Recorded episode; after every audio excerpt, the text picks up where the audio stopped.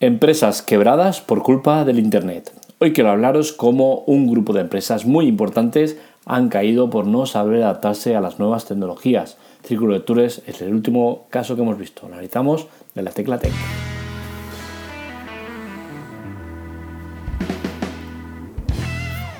Como decía, Círculo de Lectores es el penúltimo caso que hemos visto y es que seguramente no va a ser el último ni mucho menos y es que se estima que un 30% de páginas eh, todavía están adaptadas a la versión móvil, es decir, un 70% no lo están. Me parece criminal que a día de hoy con las nuevas tecnologías, con todo lo que se hace gracias a los móviles, mm, solo haya un 30% de empresas adaptadas eh, con su página web. ¿no? Eh, Círculo de Lectores ha sido muy importante ¿no? a nivel nacional y es que recordemos que esta empresa fue muy famosa en mediados de los años 90 y llegó a tener un millón de suscriptores. Esto puede parecer una cifra, pequeña, ¿no? pero estamos hablando de que eh, en esa época mm, España no tenía todavía ni mucho menos 40 millones de habitantes. Ahora lo superamos de calle, ¿no? Entonces, eh, hablar de un millón sigue pareciendo una cifra razonablemente pequeña, pero es que estamos hablando de núcleos familiares, o sea que es un millón de abonados a nivel familia, con la cual cosa un millón de familias tenían el tema este de círculo de lectores, ¿no? Eh, podríamos estar hablando pues tranquilamente de, de 2 millones, 3 millones al uso, ¿no? De, de de una de una población de unos 30 millones, 32 millones de habitantes, que lo tengan 3, 4 millones, eh, a mí me parece que está muy bien, ¿no?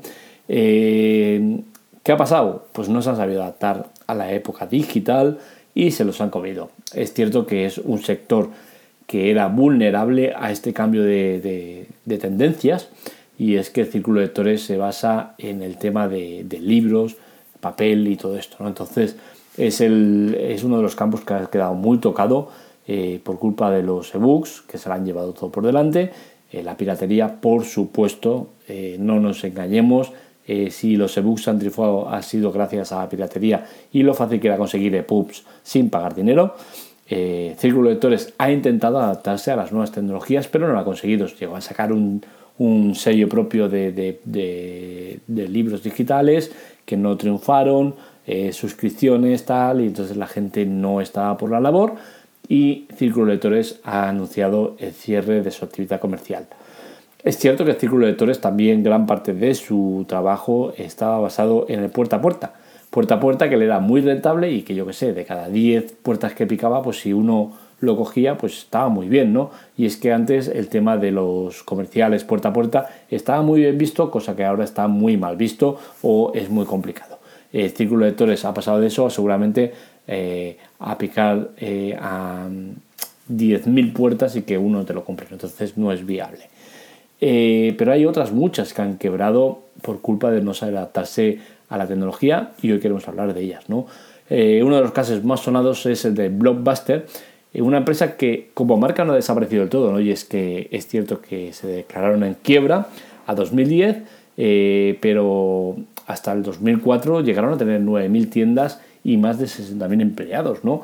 pero echaron el cierre, aunque quedaban dos blockbusters abiertos uno en Australia y otro en Estados Unidos. El de Australia ha cerrado hace poco y sigue estando el de Estados Unidos, con la cual cosa Blockbuster como marca no ha desaparecido del todo y sigue existiendo.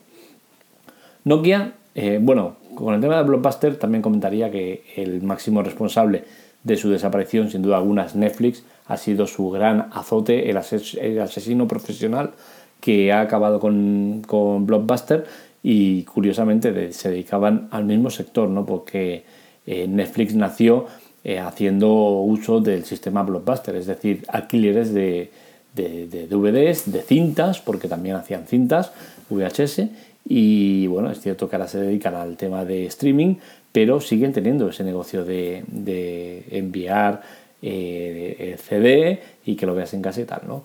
Nokia, como decía, es otra de esas grandes empresas que no se han sabido adaptar a la tecnología y es que nació Android de manos de Google y se lo comió todo, se lo comió todo de mala manera, muy rápido, fue eh, un ascenso meteórico y a Nokia ya todos los expertos, todas las voces autorizadas le aconsejaban que se pasara a Android, que podría haberlo hecho y seguiría ahora mismo siendo poderosa, ¿no? Seguramente Nokia sería la Samsung de ahora, ¿no? Eh, Nokia llegó a albergar un poder mm, tal que, que, era más del 90% de la cuota de mercado que tenía, era exagerado, pero no supieron adaptarse, o no quisieron, porque más que saber, no quisieron. Sus dirigentes prefirieron hundir la empresa a asumir que Symbian no tenía nada que hacer ya y que tenía que cambiar de sistema operativo. Cuando quisieron cambiar ya la tarde tenían menos de un 10% de cuota de mercado y encima cambiaron mal porque se fueron a Windows Phone, que era una plataforma que todo el mundo estaba viendo que no tenía nada que hacer. Al final Android eh, fue la, la, plataforma elegida por Nokia, pero ya claro, ya era tarde y la cuota de mercado era irrisoria. Eh, fue vendida a varias empresas, entre ellas Microsoft, la cual la violó tecnológicamente llevándose patentes y demás. Luego fue vendida a otra más y al final HMD Global fue la encargada de intentar resucitar ese nombre que todavía tiene mucho mercado, pero que como, como empresa eh, ya está más que muerta. Sony Ericsson fue otra de esas empresas que fue importante, tuvo su gran cuota de mercado. Eh, no es ni Sony ni Ericsson, era la unión de ambas. O sea, ahí lo dejaron muy, muy, muy cerrado el tema y era Sony Ericsson. Eh, Sony seguía operando por su cuenta y Ericsson por su cuenta. Esta marca pues tuvo su éxito, pero tampoco se supo adaptar como, como Nokia a las nuevas tecnologías. Eh, Android se las llevó también por delante y finalmente Sony compró la parte de Ericsson y siguen operando cada una por su cuenta. MS Messenger fue otra que seguramente nos suena mucho y es que cada uno de nosotros lo teníamos, era nuestro WhatsApp de esa época y la verdad es que nos hemos pasado mucho tiempo ¿no? en ella. Fue otra que no se supo adaptar a las tecnologías y se tuvo que ir rebautizando, ¿no? evolucionó a Windows Live Messenger y finalmente fue sustituido por Skype. Eh, es cierto que tenía competencia, ICQ, AIM, Yahoo, pero eh, fue otra de esas empresas que no supieron llevar el peso de la tecnología y al final se las comieron.